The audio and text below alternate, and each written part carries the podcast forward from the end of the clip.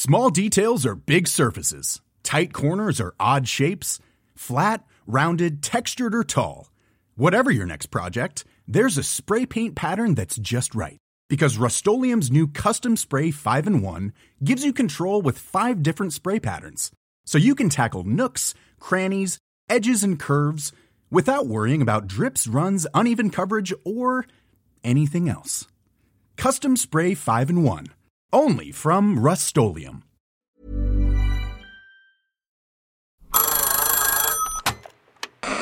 Hola.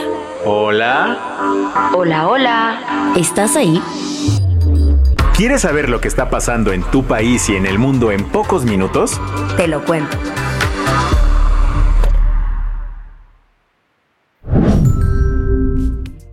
Hoy es jueves 25 de enero de 2024 y estas son las principales noticias del día.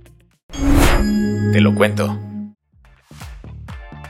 Con apenas seis semanas en el cargo, Javier Milei enfrentó su primera huelga masiva. Los argentinos la han tenido difícil. Desde que Milei asumió la presidencia, la inflación se ha disparado y el valor de su moneda nacional anda por los suelos. El presidente argentino había advertido que corregir los issues económicos del país requería inicialmente más dificultades, pero al parecer, la paciencia de la gente se está acabando. ¿Por qué lo decimos? Este miércoles, más de 40.000 personas en Buenos Aires salieron a las calles para mostrar su hartazgo. Lo hicieron como parte de la huelga convocada por la Confederación General del Trabajo. Integrantes de la CGT, junto a sindicatos, movimientos sociales, artistas y jubilados, marcharon hacia el Congreso. Y es que la principal central obrera del país hizo un llamado en contra de las políticas económicas de ley, sobre todo frente a un decreto que ya entró en vigor y a una ley ómnibus que el presidente espera sea aprobada en el Congreso como parte de su reforma de Estado. El decreto, entre varias cosas, deroga dos leyes vinculadas a los programas de control de precios y también propone una reforma laboral. La ley Omnibus, entre sus cambios, propone la privatización de empresas estatales y aumentar los impuestos a las exportaciones. Pablo Moyano, líder del sindicato de camioneros e integrante del Comité General Confederal de la CGT, fue uno de los oradores principales en la huelga. Se dirigió al ministro de Economía, Luis Caputo, y dijo que lo tirarían a un riachuelo en caso de aprobar las nuevas medidas económicas. Se espera que la ley Omnibus sea discutida en la Cámara de Diputados hoy mismo, tras ser aprobada ayer en comisiones, donde algunos artículos controversiales fueron eliminados o modificados. Ojo, es importante decir que mi ley no tiene mayoría en el Congreso. Sobre el decreto, si bien dijimos que ya entró en vigor, en las últimas horas de la huelga se declararon inválidos seis artículos del capítulo sobre la reforma laboral. ¿Qué más hay?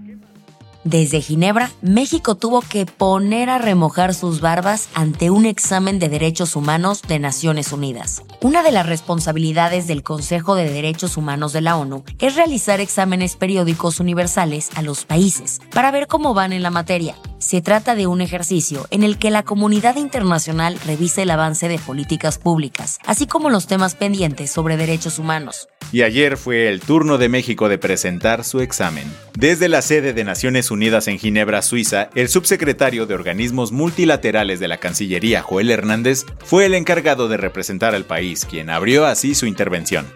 El gobierno del presidente Andrés Manuel López Obrador ha priorizado los derechos de las personas en situación de vulnerabilidad bajo el principio por el bien de todos, primero los pobres. Uno de los casos que más le duelen al país también se mencionó. Joel Hernández habló así sobre los avances en la investigación por la desaparición de los 43 estudiantes de Ayotzinapa. La atención del caso Ayotzinapa de 43 estudiantes desaparecidos sigue siendo una prioridad del Estado mexicano. No se ha escatimado ni se escatimarán esfuerzos hasta lograr la memoria, la verdad, la justicia y la reparación para las víctimas y sus familias, en este caso que tanto lacera a la sociedad mexicana. Hablando de desapariciones, también salió a colación el censo ordenado por el presidente López Obrador. Ante la disputa acerca de que el gobierno ha eliminado el registro de personas de este censo, Joel aseguró que no se han quitado nombres. Con todo y todo, Estados Unidos, Canadá, Uruguay, Venezuela y más países presentes pidieron que se garantice un registro transparente. México recibió más de 300 preguntas y recomendaciones por parte de la ONU y los más de 100 países que integran el Consejo de Derechos Humanos. Ahora tiene hasta junio para decidir si las acepta o no. En caso de que lo haga, deberá decir cómo las cumplirá. Las que tienes que saber. El domingo fueron secuestrados cuatro hombres de una comunidad mormona en la sierra de Chihuahua. Por suerte, todos fueron liberados entre el lunes y el martes, aunque dos de ellos se encontraban muy golpeados. La que está enojadísima por la situación es la gobernadora de Chihuahua, Maru Campos. Cuestionada el martes por reporteros, así habló sobre la inacción del gobierno federal. Exigimos que el gobierno federal ponga atención a través de su Secretaría de Seguridad Pública eh, federal, que ponga atención en el estado de Chihuahua y que deje de ser omiso, si no es que decir pendejo, de lo que está sucediendo en el estado de Chihuahua.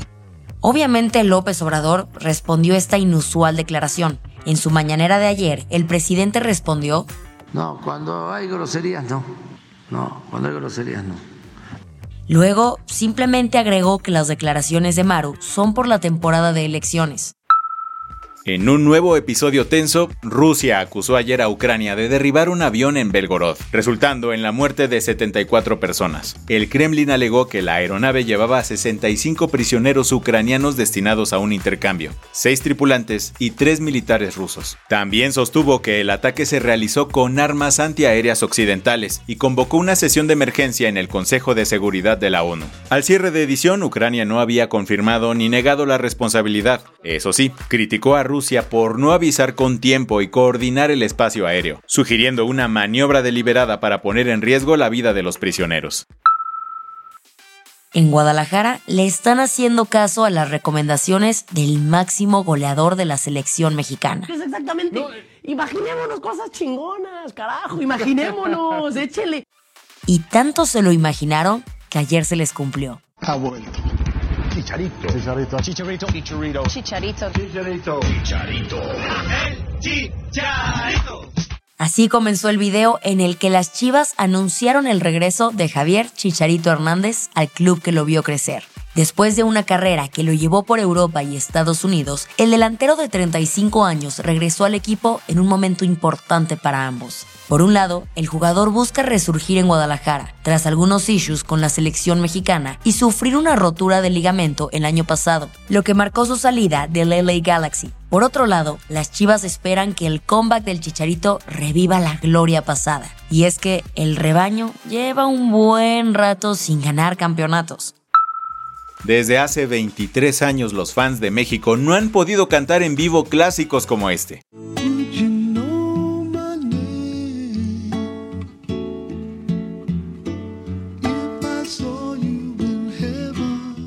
Eric Clapton anunció este miércoles que regresará a la Ciudad de México para dar un concierto en el Foro Sol el próximo 3 de octubre. La última vez que el músico inglés de 78 años visitó México fue en 2001, cuando dio un show ante más de 50.000 personas. En esta ocasión, Eric Clapton tendrá como invitado especial a Gary Clark Jr. La preventa es exclusiva para clientes de Citibanamex y empieza este 31 de enero. La del vaso medio lleno. Desde la muerte de Sudán, el último macho de rinoceronte blanco del norte, en 2018, su especie se ha considerado extinta. Pero ahora, un avance científico en el Instituto Leibniz de Alemania, liderado por BioRescue, una organización internacional que trabaja en salvar esta especie, ofrece esperanza los investigadores consiguieron la primera fertilización in vitro en rinocerontes. Se logró mediante la transferencia exitosa de un embrión de rinoceronte, creado en laboratorio, a una hembra de rinoceronte blanco del sur, una subespecie cercana. Además, BioRescue está desarrollando técnicas experimentales para crear esperma y óvulos de rinocerontes a partir de células madre. El objetivo es aumentar la diversidad genética necesaria para crear una población viable. Con esto cerramos las noticias más importantes del día. Yo soy Isabel Suárez. Y yo soy Baltasar Tercero. Gracias por acompañarnos hoy en Te lo cuento. Nos escuchamos mañana con tu nuevo show de noticias. Chao.